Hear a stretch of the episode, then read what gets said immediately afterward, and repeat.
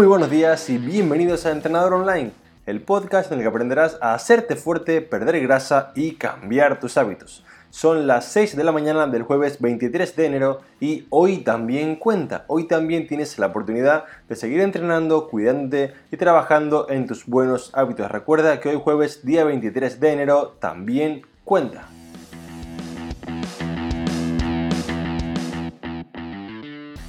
En el capítulo de esta mañana te explicaré cuál es el peor pan que te puedes comer, cuál es el pan que más engorda y también cuáles son los más adecuados para que realmente puedas estar fuerte, perder grasa y hacerlo de una manera sencilla y sin agobiarte con saber qué tipo de pan es mejor, peor y cuál debes ingerir. Pero antes de empezar con el episodio, recuerda que en trainingarrandewall.com tienes tu academia de entrenamiento online para perder grasa, hacerte fuerte y cambiar tus hábitos. Tienes todo lo que te hace falta para realmente conseguirlo y no solamente tener la información, no solamente tener, digamos, una formación llena de datos, números, vídeos, etcétera, sino realmente tomar acción y conseguirlo. Porque recuerda que no importa tanto lo que sabes, sino lo que haces con lo que sabes. Así que si quieres realmente cambiar y hacerlo tomando acción, recuerda entrar en trainingaroundtheworld.com.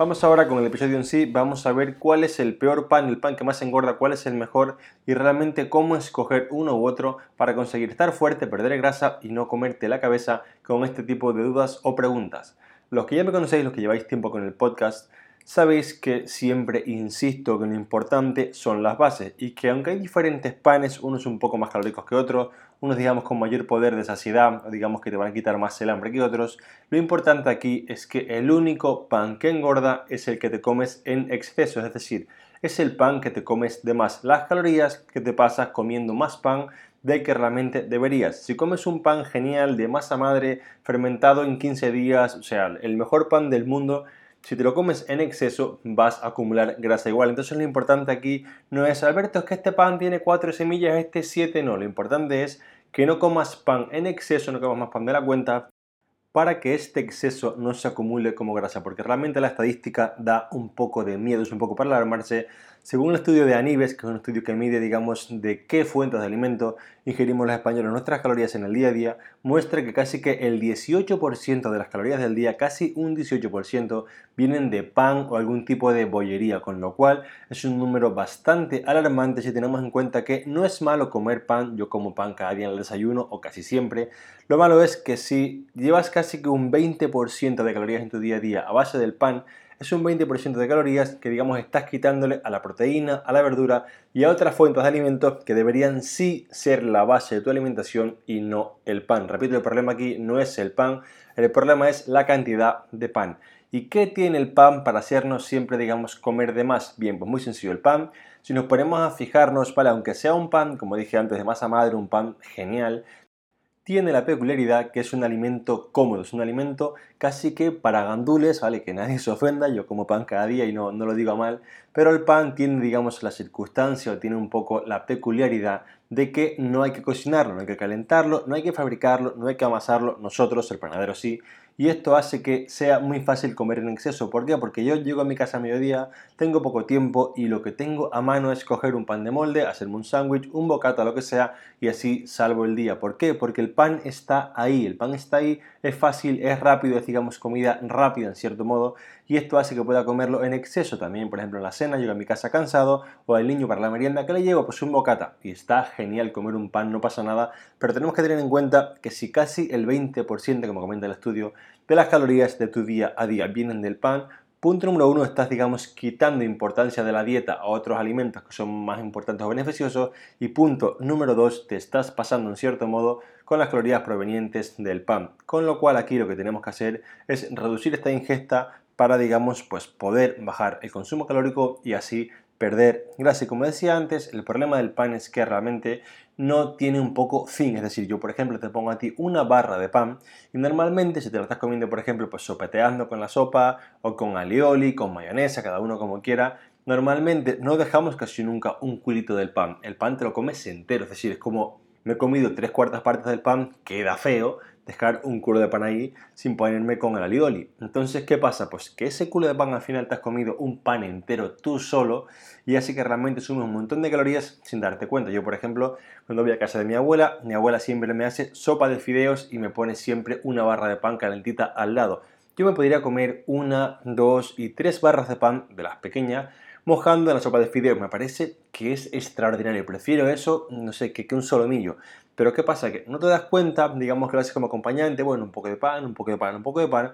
Cuando te das cuenta, has ingerido 600 calorías solamente comiendo pan. Y este es el problema real del pan. El problema es que se come en exceso porque es fácil, es fácil que digamos empieces a comerlo sopeteando, dipeando, cada uno con la salsa que quiera y que acabes comiendo de más porque nadie coge un culo de pan, lo unta con lo que sea y lo deja ahí. Normalmente terminamos por comernos el pan al completo y este es el principal problema con el pan. El pan no es malo, el pan no engorda. El problema es que es fácil pasarse comiendo más pan del que digamos te tocaría más pan del que debería y así acumular más calorías y con ello más grasa. Entonces, ¿qué consejos podemos tomar para, digamos, restringir, limitar o controlar esta ingesta de pan? Bien, consejo número uno,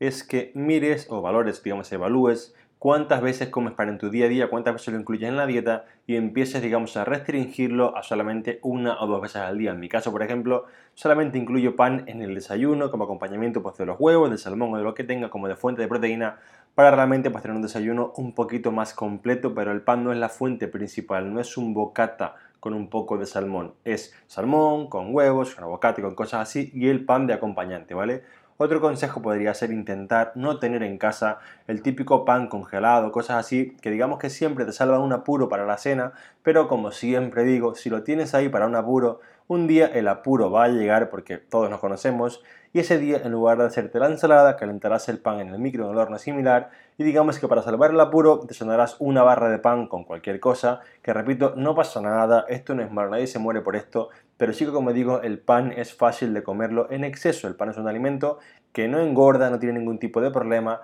pero sí que digamos es fácil que nos pasemos y si nos pasamos con las calorías sabemos que no perderemos grasa. Entonces, ahora que ya sabemos que digamos el único pan que engorda es el que se come en exceso y tenemos una, una serie de consejos para realmente pues, ver cómo digamos, reducir o limitar un poco el consumo en el día a día, vamos a ver qué tipo de pan es el que deberíamos comprar para realmente pues, ingerir un pan que sea lo más saludable posible y digamos pues estar haciendo las cosas del mejor modo posible. El pan ideal, digamos, el mejor pan que se puede comprar es un pan de masa madre o un pan, digamos, integral de verdad. De verdad me refiero a que cuando miremos los ingredientes en la etiqueta, el primero sea harina integral, porque muchos panes se venden como integral y si miramos, digamos, el reparto de ingredientes de integral tienen un 1%, un 2%, esto pasa también con pues, muchos otros alimentos que son como un poco vacíos legales en la industria, que aunque se van reformando, aunque den un par de cosillas, así que entonces mira que el pan en el primer ingrediente de la lista tenga harina de tipo integral para así asegurarte que digamos estás ingiriendo un pan adecuado. Sobre si el pan debe ser integral o digamos el pan blanco de toda la vida, digamos que a nivel nutricional, a nivel saludable, el pan integral suele estar hecho con harinas un poco mejores y es más saludable, pero es cierto que a nivel de calorías, a nivel de cuántas calorías te van a hacer engordar o cuántas vas a ingerir, ¿vale? Son prácticamente iguales el pan blanco y el pan integral. Digamos que ninguno engorda menos, por digamos decirlo de un modo muy coloquial, porque las calorías son muy similares. Pero, pero, pero, sí que es interesante saber que el pan integral, al tener, digamos, un mayor contenido en fibra, hace que estés, te sientas durante más tiempo saciado o saciada, que sientas menos, digamos, ganas de hambre. Esto hace que por ende comas menos y digamos, pues o bien acumules menos grasa o pierdas más grasa, con lo cual sí que aunque a priori puedan ser parecidos a nivel de saciedad y a nivel de mantener la dieta sin ganas de comer, el pan integral es mucho más interesante.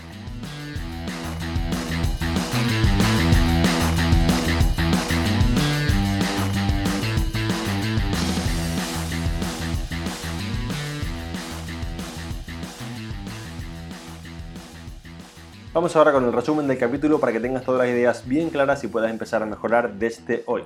En el punto número 1 vimos que no hay ningún pan que engorde más que el otro, es decir, a nivel de calorías son bastante similares y lo que importa aquí es cuánta cantidad de pan ingieres al día, cuánto pan estás comiendo para realmente ingerir más calorías. Recuerda el estudio que decía que casi el 20% en España de la ingesta calórica viene de pan o bollería y vamos a intentar contradecir este estudio para realmente disminuir este parámetro, digamos este nivel de, pan diario y así pues mejorar mucho más añadiendo en su lugar otras fuentes de alimento mucho más saludables. El punto número 2 vimos que una vez sabemos que el pan no engorda en sí, digamos que el pan no engorda per se, a la hora de escogerlo es mejor un pan tipo de masa madre o integral, digamos que lo indique bien en su etiqueta, porque no solamente va a ser más sano a nivel de harinas, aceite y similar, sino también va a ser un pan que nos sacie más y estemos más tiempo sin hambre o ganas de comer. Así que hasta aquí este episodio, como siempre, muchas gracias por escucharme, por apuntaros a Training Around the World y por vuestros comentarios y valoraciones de 5 estrellas en iTunes que me ayudan a que el podcast siga creciendo y ayudando cada vez a más personas. Yo me despido hasta mañana viernes a las 6 en punto. Un fuerte abrazo y todo el mundo a darle caña porque hoy jueves también cuenta.